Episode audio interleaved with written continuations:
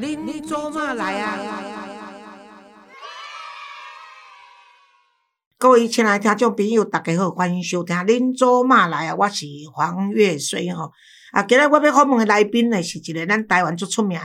这个平面的设计师啦，吼，就台湾平面设计师啊聂永贞吼。聂永贞呢有一个极致 workshop，诶，伊是这个 workshop 工作室的负责人吼。伊其实吼啊，应该小等才来甲互伊亮相啦吼。是讲吼，这个少年家今年四十几岁，但是吼，我甲你讲吼，伊真正。钓诶奖吼，我是做歹讲诶，我应该会当甲讲吼，迄个做主仆繁多，不及备斩啦吼。伊规工伫咧伫咧领奖啦，你看伊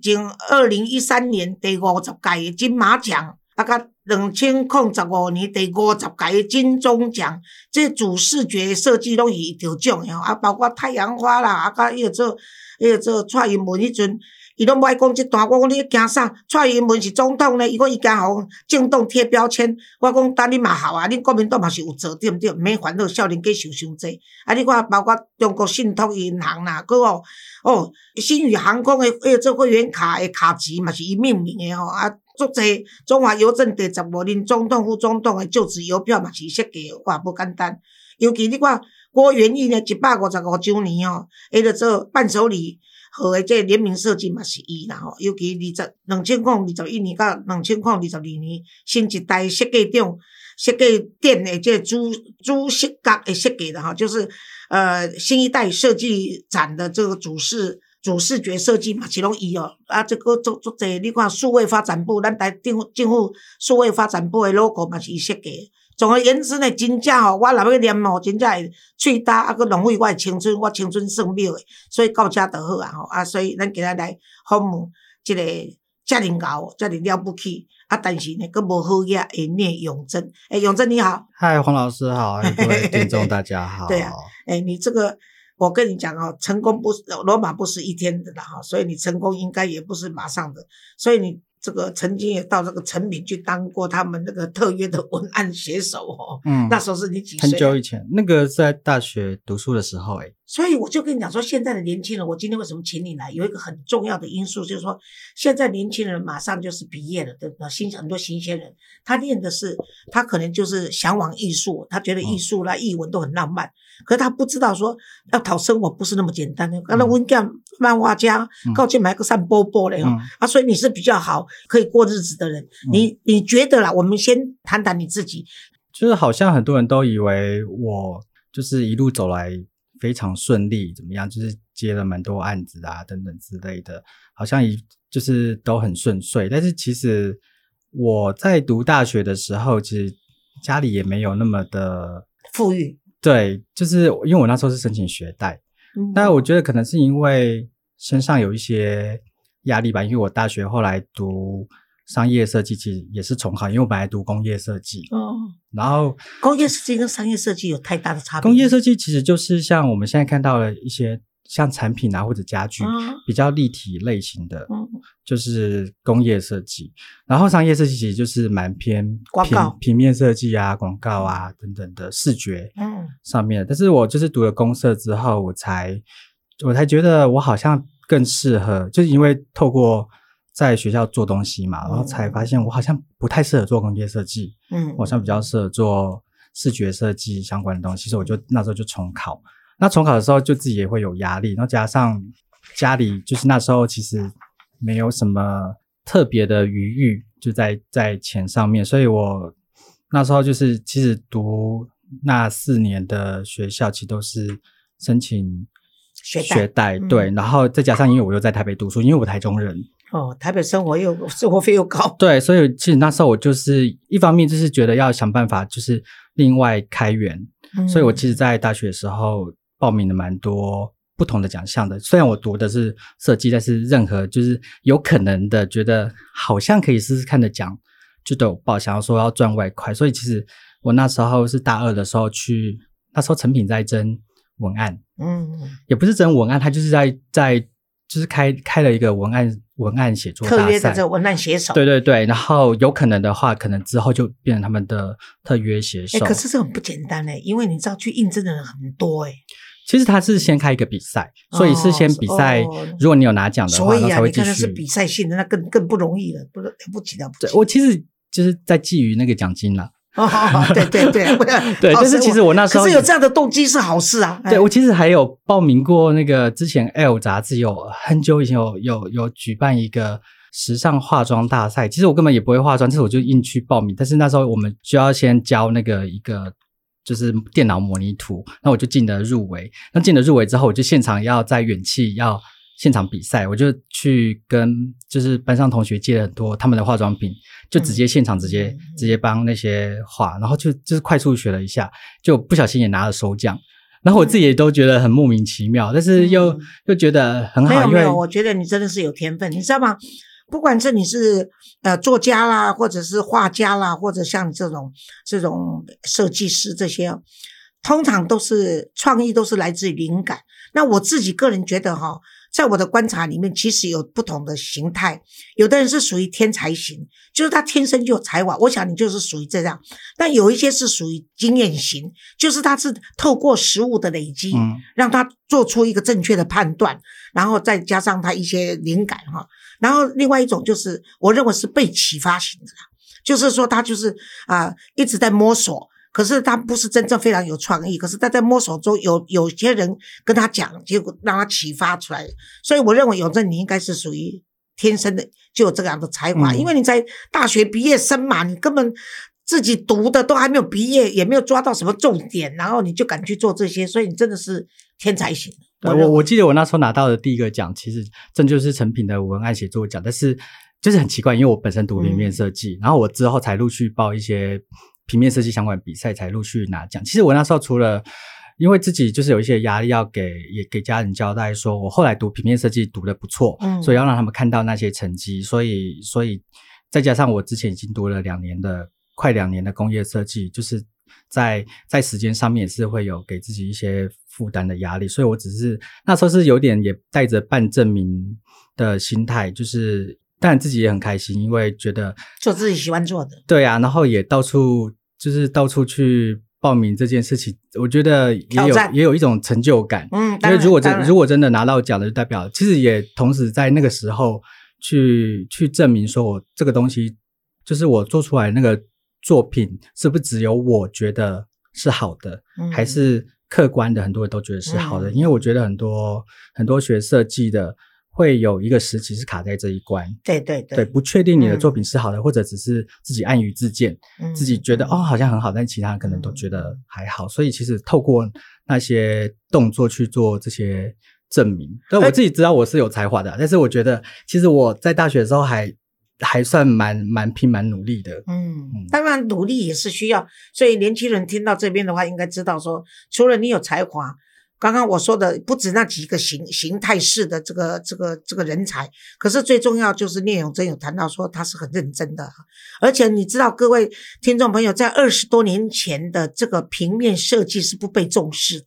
在那个年代，平面设计才刚开始。其实不是被那么那么重视的。当时我们出书的时候，做一个封面设计的人，他根本就在一个出版社里面就固定做设计工作，他也没有什么额外有机会给他发展。就是根据老板说，大概我这本书要怎样，然后你打算怎么设计，然后他画了几个图，然后老板选，老板觉得不行，作家再选，再不行，他一直修修改改，那觉得说好吧，就这样出去了。所以我可以体会这种做这种平面设计的，也许因为自己家里有一个儿子也是搞艺术。术画漫画的，所以我知道说他们真的是，哎，辛苦又赚不到钱，所以我只要我从出书开始，现在当然也不我也不是多产，只有二十几本书，可是呢，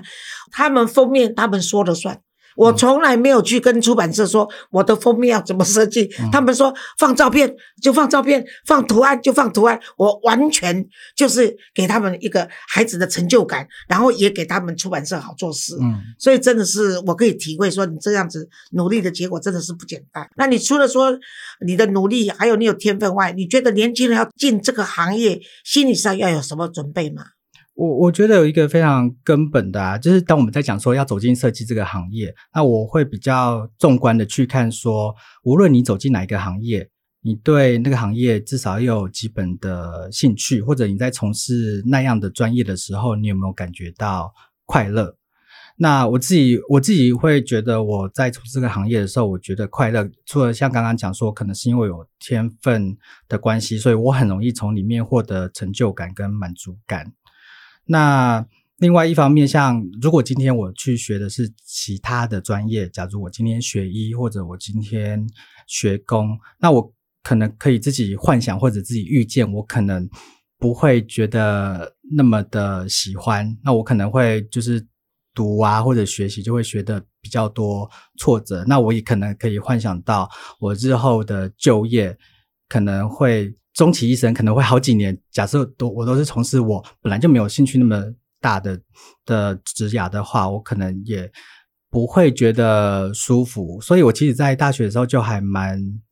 蛮清楚的，就是有有预先去去想象，说我未来大学毕业之后，我是不是从事这个职业会会带给我带给我心情上觉得舒服。其实我完全没有去想到说。钱的多少？对，在薪水上面的比较，或者或者很多人在那里讲说，呃，走什么什么行业比较有前景，那些对我来讲，那些我都不太在乎，因为我觉得心情上面、心理上面的舒坦，嗯，可能都会比你赚的多少，虽然赚钱也很重要，但是心理上面有够舒坦的话，就是他才可以支持你继续在这个专业里面去走下去。对我有我有个朋友的小孩，他在在美国嘛。那他就是做他自己想做的工作，那做他做做做他想做的工作，可是他收入真的是不多，然后呢，他就要靠小费，那所以呢，他就是白天工作做他喜欢做的工作，那然后呢，晚上就到餐厅去做服务生。那因为美国的服务生是没有底薪的，都是靠小费给的嘛。那他就跟我跟自己讲，跟我曾经跟他谈过这件事情，因为他知道我那个开过餐厅，又是。教餐饮管理，所以他就跟我聊。那我就跟他聊的时候，我就说：“那你白天很开心？”他说：“晚上我也很开心。”我说：“为什么？”他说：“他给自己心理建设，就说我要让我的顾客开心。”我拿到钱才能够养我的开心，他就用这种心理转念，所以他每天都对顾客非常好，所以他每天就拿到很多的那个小费。后来他小费拿到很多客人都主动要找他，而且给他很多小费。于是乎，他就本来是每天都要去餐厅的，他后来可以改成一个礼拜他只去兼三天的差。嗯，那其他的两天呢？哎，他就找他的女朋友或者他的朋友出去吃饭，然后给自己这样休闲。所以我是认为说。今天找这个聂老师聂永贞来跟这个年轻朋友说说，当你们啊毕业以后要找工作的时候呢，也许如果你是家庭困难的话，你就要学永贞这样子，就说哎，找一份可以至少维持我自己，然后也可以像我刚刚说的这个在纽约的这个孩子的故事，他甚至可以还留一点钱去帮忙家计或干什么。但你先要把你自己培养好。然后去找到一份你喜欢的工作，唯有乐在工作中呢，你才会觉得你的价值在哪里。要不然的话，你是是因为五斗米折腰，然后呢，昧于现实的需要，所以你就是必须要去配合那个职场上的需要。那职场是一个既竞争又合作的场所。经常要升级，都要靠踩到别人的肩膀上去，所以也许对一个刚出社会的你会不习惯或者看不惯，但你又不知道怎么样，那你就要跟学这个聂永贞聂老师这样子，在学校的时候呢，尽量好好的努力。但聂永真，你觉得说？当这些练设计的、找设计的这些学生，他在职场上，像我们刚刚说的，先去学习。那在这学习中，要怎么充实他自己呢？是不是还要再看看别人作品，多看书，继续不断的这样子求上进？对我来讲，如果你要有这样的准备的话，最好在大学的时候就准备呃这些东西，因为其实毕业之后来不及了。我会觉得有点来不及，因为毕业之后，其实你就是要到处去投投作品跟。跟履历了，然后其实大家都是看你的作品集，所以其实如果你在大学的时候就已经先把这些深厚的底子打好，对你来讲会比较，因为它它的确就是会直接反映在你的作品上面的那个功力。你在处理很多视觉上面的细节，然后细节包括哪些？细节包括像我们我们很我们很喜欢看到说你在排版的时候，你会不会单字成行？就是单独一个字就让它成为一行，在排版的时候，我对我来讲这是禁忌哦，因为它很不好看。然后或者在或者在句首就就是让标点符号直接出现，因为虽然这个可能是在所谓文字编辑上面的细节，但对我们是影响视觉，对它也其实是影响视觉。然后对我们，我也会觉得说，如果你你学的是视觉跟平面设计，但是这些其他专业相关的东西，你也是要要注意。它才可以就是反映到说你是不是一个敏感细心的人。嗯，那永贞，如果说现在有呃新鲜人到你们公司来应征的话呢，你大概在考这一方面的考试面试，你会用什么样的测试？其实我们在面试之前会先，像我们现在在高雄即将有一个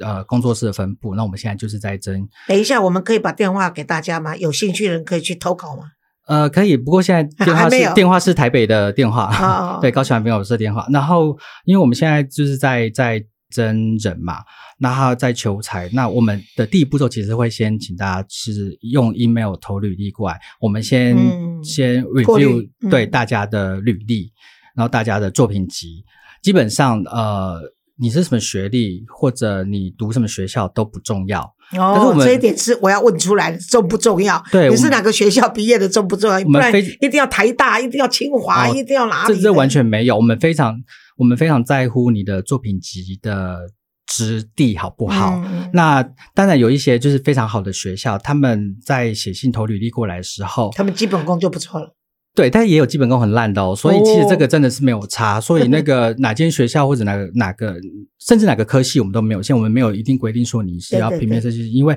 呃，在我们周遭有非常多朋友，他即便不是学平面设计的，他后来因为真的是太喜欢平面设计，他可能在研究所或者在。或者想办法，就是在人生的第二份、第三份工作转跳平面设计，然后自己自学，做的非常好的也有。所以我们在这上面没有限制。但是我们在收到信的时候，我们会非常仔细看你信里面有没有好好的先跟我们写一段话。例如说，你好，我呃，我是看到应征，就是你们在应征，然后的求职者吧，就是基本上这一段话，而不是你寄来这封信里面就只有附你的 portfolio，你的现在大部分都是这样子，对，然后什么话都没有讲，基本上我就会没有礼貌哎，对，基本上我就觉得说，你学的是视觉传达设计，但传达跟沟通这件事情也是非常重要的，这件事情就考验到你在沟通上面的敏感度，基本上这个无论你的作品再好，我们就会先刷掉。嗯，好，这一点是给年轻人，如果你要走设计方面的话。那尤其是平面设计，你碰到聂永贞这个是吹毛求疵的专家的话呢，你当然要注意。那我觉得也不是只有他这个行业，你到哪里去都应该给人家一个开头的问候，然后呢，让人家知道你的动机、你的诚意，还有你到底能不能跟人家沟通啊，这是很重要的。我觉得任何东西都是设计，所以像刚刚那个黄老师讲说，哦，你看你要给人家什么样的印象啊？或者你是，或者你要跟人家怎么沟通，让人家怎么认识你啊？我觉得这些都是设计的一环。因为当我们在说学设计，真的不是只有说我们呃，在学我们我们那个学系冠上什么平面设计或者冠上工艺是那么简单简单具象的东西。因为设计包含的设计方法等等之类的。你在生活里面的处理任何事情的行为，或者你在你你你自己明定自己要怎么去做什么。怎么样的生活规范，或者你你的生涯的的追求等等之类的，我都我都觉得是可以靠上，就是套上设计方法去处理的，让你的让你的任何一个步骤都可以井然有序，或者是有策略性的去去做事情。所以刚刚刚包含写 email 等等之类那些策略性的东西，我觉得也都是设计思考的一环。那所以这个基本上就是在考验说你有没有把设计学到心里面。对，我觉得很好。你想想看，诈骗集团多会设计啊，不然你怎么会上当？对不对？对。那那个我知道说你接的都是，当然大小案子你都看情形会接了。但是我我们知道说，因为你太有名了，聂永贞三个字，哎，大家不知道他那个聂就是台湾现在的人太会养生了，所以摄取食物这个摄字你都知道，提手边把它去掉就是聂哦。所以呢，聂永贞，聂永贞呢伊是大咖了，真正做大咖，五百里人哦，实在。啊！但是哦，因为哦，伊拢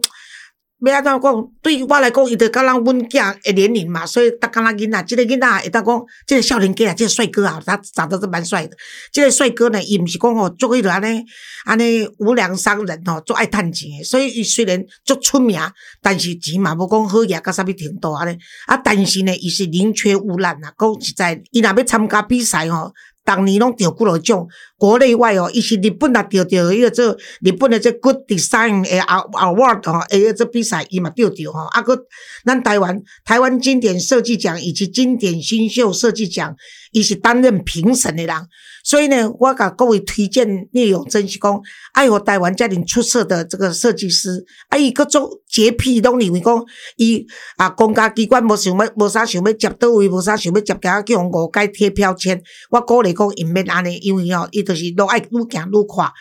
所以你若阵哦，你如果要有好品牌。哦，你看郭元益这一百三十五单诶，伊个做啊，那个监察院一百多年的，这拢是请伊设计。所以你如果要找聂永永贞的话，品牌设计我看我看大概都是百万以上的啊，但是值得，你不你不会失望啊。所以我伫这大家呢是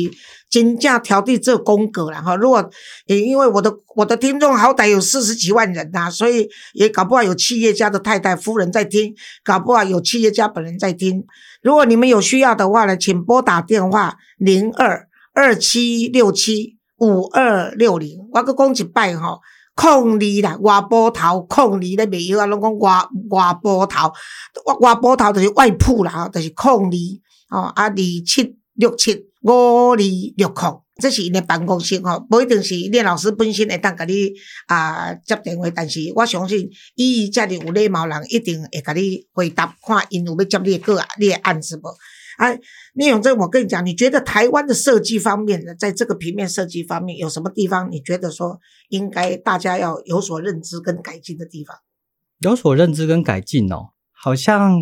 还好诶，我觉得目前已经是一个蛮好的时代。就当我还在读书的时候，的确平面设计不是主流。那时候最主流其实台湾是工业设计。嗯，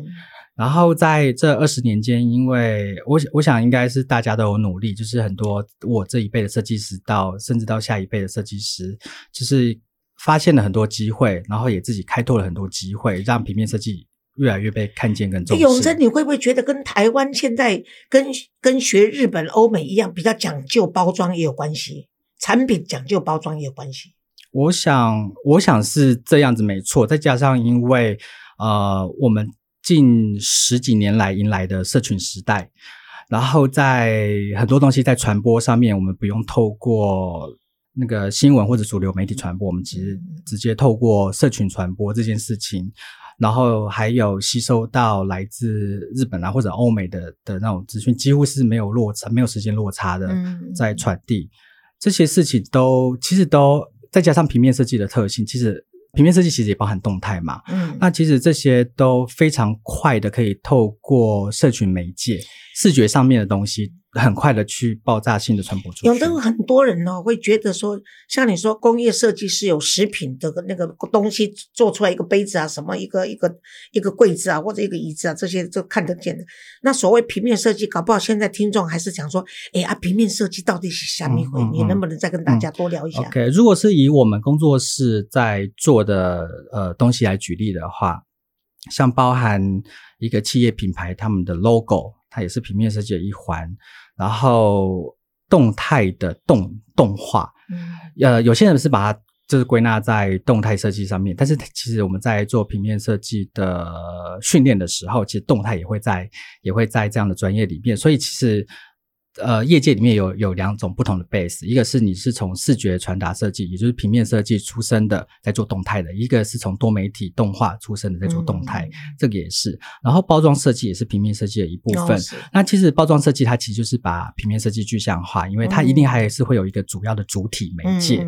你帮那个主体做一个外在的形象的规划跟包装，然后呈现出来。所以呃，如果我们在讲说刚刚工业设计是直接具象的的东西，那个具象的东西。可能是产品本身，那那个产品本身出来之后，它还是需要一个其他的相关的包装。例如，我们在做在社群上面要宣传这个，假设是一张椅子好了，那我们要要帮他做一个适合他的视觉。然后，当这个椅子可能要送到那个消费者家中之前，那个椅子可能还是需要其他的外面的。的包装的相关的东西，但椅子那个比较大，因为工艺产品设计的东西的那样的包装可能会比较简单一点。但但是如果像刚刚提到像郭元义他们的产品是糕点，然后它是伴手礼，那我们在包装上面可能就会因为消费者本身的属性，它的 T 你的 TA 是谁，你的 Target 的的属于哪一类的人群，然后去去帮那个产品做一个就是适合他或者甚至的对或者或者让它看起来。呃帮他加分，觉得哦拿出来送人是觉得高级的、高级啊，或者有面子的，对对对对。那其实那个都都还是在除了设计的视觉上面，都还是有包含策略啊等等之类都一起一起并在里面。可是有些人会想说，除非我要做连锁店，然后要不然就是我对我的产品很有把握。那么不然就是我资金够，要不然，本，哎，要不然的话，我光一个 logo 的设计或一个包装的设计，就是委托你的话就要上百万的话，所以通常是什么样的一种企业家的心态来跟你们委托你们做案子？基本上我们这的确是一个重点，就是蛮多呃，或者是说大部分主要的我们工作室的业务的对象都是。有一定规模的企业哦，所以像郭元义也是。那我们最近合作的刷乐，还有那个花仙子趣味大师，就是我们帮他们做他们开架式的包装，嗯嗯，等等的。它的确是要有一定的本，然后要有一定的流通等等之类。但是如果是比较比较小的品牌，然后正在成长中的品牌，你们也愿意帮忙？呃，主要是要看他们，当然我们还是会讨论。很现实的关于费用的问题，对费用的部分。那如果在费用上面有有有还是有局限的话，其实我们还是会介绍适合他们的，对对业界的其他设计师，因为其实就就是尽量了，对啊，尽量啦，因为我我们其实我我们工作室还是会有还是有蛮多的。就是你的工作室的规模多大，它都影响到反映到那个对对成本啊等等之类的。好了，不过各位亲爱的听众朋友，今仔日吼，我请聂永贞聂老师来。伊其实吼，我本来拢要鼓励我看段开一个 podcast，还是带一个做 YT 做一个节目吼，啊，怎教人看安怎从事这个行业。哦，你看有二十几档的经验，一个人到台北，然后自己来奋斗，然后啊办学贷，然后呢去应征考试竞标，然后去报名，当中是他一手。自己奋斗出来，今天就不干单的哈。然后呢，也是因为大家现在平面设计越来越注意这一个这个层面，而且呢，也越来越重视啊专业，然后呢，也越来越尊重这个专业人才的这个建议。所以这对台湾来说是一个文明社会很需要具备的一个啊，应该是一个人人民的素养。所以我给他请聂永贞来哦，嗯，伊无需要我讲过啊啦，但是我是觉得讲伊会当安尼包容来甲大家啊，尤其是新鲜人要走进这个行业啊，有诶做者新鲜人，因为伊是学设计、学艺术，伊拢足惊讲。找无头路，啊，怎啊自甘堕落，啊是怎消沉？所以呢，甚至有人一道考考做者证照，考做者包括街头艺人啊，但是伊都毋知伊的方向在哪里。所以今天我是让啊聂永贞聂老师站在一个他自己走过呃辛苦，然后自己努力奋斗到站到成功的舞台，给大家一个啊由衷的建议跟看法。多谢永贞，谢谢谢谢黄老师。